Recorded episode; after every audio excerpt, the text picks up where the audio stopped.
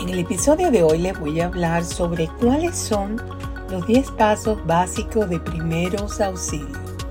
Muy importante este tema porque no sabemos en qué momento nos vamos a enfrentar con una situación de primeros auxilios y tenemos que estar preparados para esto, ¿verdad? No hay que esperar que nos pase para buscar esa información. Por eso hoy decidí ponerles este podcast, este episodio sobre esto, sobre estos 10 pasos básicos de primeros auxilios. Los primeros auxilios son el conjunto de actuaciones y técnicas que permiten la atención inmediata de una persona accidentada hasta que llega la asistencia médica profesional. Esta primera asistencia facilita que las lesiones sufridas no empeoren y la evolución de la persona accidentada dependerá de esta actuación. Ante un posible caso de emergencia que se debe seguir una secuencia que se conoce como soporte vital básico. El objetivo de la atención de los primeros auxilios es mantener vivo al accidentado, evitar nuevas lesiones o complicaciones, poner al accidentado lo antes posible en manos de servicios médicos, aliviar el dolor, evitar infecciones o lesiones secundarias.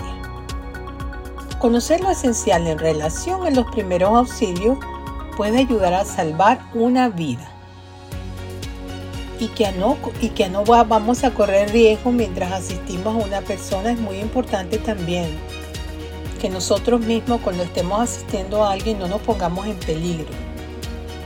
Hay una importante diferencia entre intentar ayudar y ayudar con los conocimientos básicos.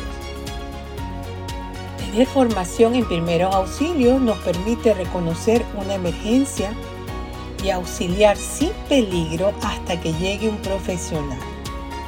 Puede que nuestra intención de ayuda sea buena, pero si vamos a correr un riesgo o existe la posibilidad de poner en riesgo a la persona que queremos ayudar, pues lo mejor es no actuar.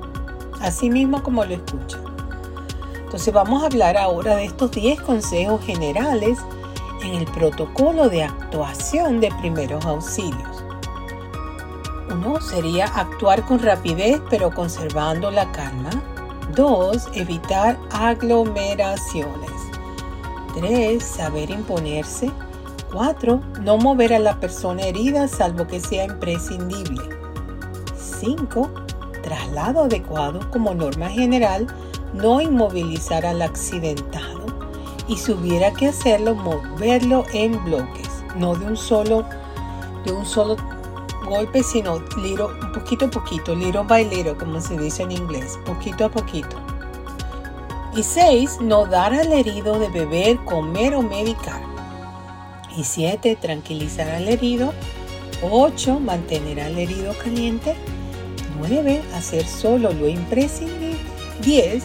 Si no se sabe, abstenerse, pues no haga nada. Es mejor muchas veces no hacer nada si no tenemos ni idea qué vamos a hacer porque podemos crear una situación mucho peor. Analizar los peligros y aplicar los conocimientos. A la hora de socorrer a un accidentado, antes de lanzarnos a ayudar por impulso, es importante que nos tomemos un minuto para analizar los riesgos de todo lo que hay en nuestro alrededor Debemos verificar cuáles o cuántas personas hay cercanas al accidente y los riesgos que existen en torno al individuo. Es decir, si está en la mitad de la calle, en una habitación con objetos peligrosos, etc. Simplemente nuestra actuación debe, debe ser encaminada a realizar maniobras sencillas para evitar lesiones, puesto que no somos médicos. No obstante, en ocasiones, por diversas causas, la respiración y la circulación de una persona se interrumpen de una forma brusca, inesperada y potencialmente reversible. Esta interrupción se conoce con el nombre de parada cardiorrespiratoria, por sus siglas en español PCR. Si esta situación se prolonga durante algunos minutos, la persona que la sufre muere porque sus células dejan de recibir oxígeno y alimento. El cerebro no resiste esta situación más de 4 o 5 minutos y por este motivo es importante actuar de forma inmediata. La maniobra RCP básica trata de sustituir la falta de respiración ejecutando la ventilación artificial mediante la técnica conocida como ventilación boca a boca y la falta de latido cardíaco ejecutando comprensiones torácicas, es decir, mediante el masaje cardíaco. La RCP básica la puede ejecutar cualquier persona entrenada sin necesidad de dispositivos especiales. Es muy importante, bueno, todo lo que hemos he dicho yo hoy es muy importante, pero también es muy importante que averigüemos en donde nosotros vivimos eh, con el cuerpo de bomberos en las estaciones de emergencia, qué cursos hay gratuitos, porque hay muchos cursos gratuitos que podemos ir en persona a aprender esto y los ofrecen simplemente gratis eh, con el cuerpo de bomberos, con la Cruz Roja, con diferentes organizaciones que quieren enseñar a la gente a estar preparadas en caso de emergencia que debemos hacer.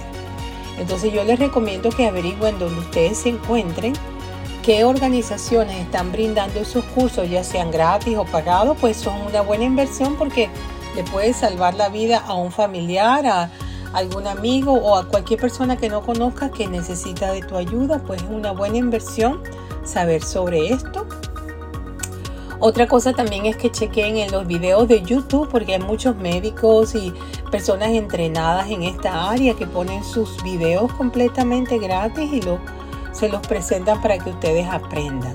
Yo pienso que teniendo YouTube y todo lo que se puede aprender, no hay excusa para decir que la gente no, no puede aprender porque no tiene dinero. O sea, esa excusa ya no es válida porque a través de YouTube y cantidades de cursos que hay online que son gratis, cada quien puede ejercer y poner un granito de arena para aprender más y más y ser más eficiente en cuanto a lo que queramos hacer. Entonces, bueno, ya estamos llegando al final de este episodio, pero espero que les haya gustado y les sirva de mucho. Eh, no se olviden de compartirlo con sus redes sociales, en sus familiares, amistades. Háganmelo saber que les gustó este trabajo que yo les hago gratuitamente para ustedes y que me encanta hacerlo porque me encanta colaborar y proporcionarles eh, podcasts y episodios de mucho valor, de contenido de mucho valor para ustedes que lo puedan aplicar en su día a día. Entonces, les recuerdo que estoy en todas las ah, plataformas de música y podcast. Estoy en sus teléfonos Android, en sus teléfonos Apple, en las aplicaciones de música. Estoy en audible.com Estoy en todos los buscadores, me pueden poner en los buscadores de, información, explorando nuevos horizontes. Beatriz Libertad, así se llama mi canal de podcast. También hay, más de 150 episodios grabados con temas súper interesantes y corticos los temas. Van al grano, lo que se necesita saber, son rápidos. Y también tengo otros que hemos puesto, pues también, no todos están en YouTube, pero hay varios ya puestos en YouTube, pero la mayoría están en plataformas de música y podcast. Más de cientos, yo creo que estamos llegando ya a 160 episodios grabados. Así que bueno, que los disfruten y cuando vean que no tengo episodios porque no puedo poner todos los días, echen para atrás porque hay muchísimo de todos los temas. Tenemos temas de salud, de mascotas, de negocios, de medios caseros, de medicina integral, medicina, eh, todo lo que tenga que ver con medicina, que tenga que ver con acupuntura, medicina alternativa, la medicina tradicional, eh, todo lo que es psicoterapia, todo lo que es la parte de los chakras, la parte espiritual, de todo eso hay, hay de todo. Así que si ven que no estoy poniendo todos los días, pues ahí hay muchísimo donde escoger.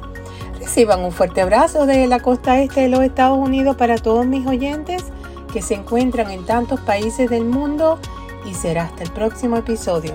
Chao, bye bye.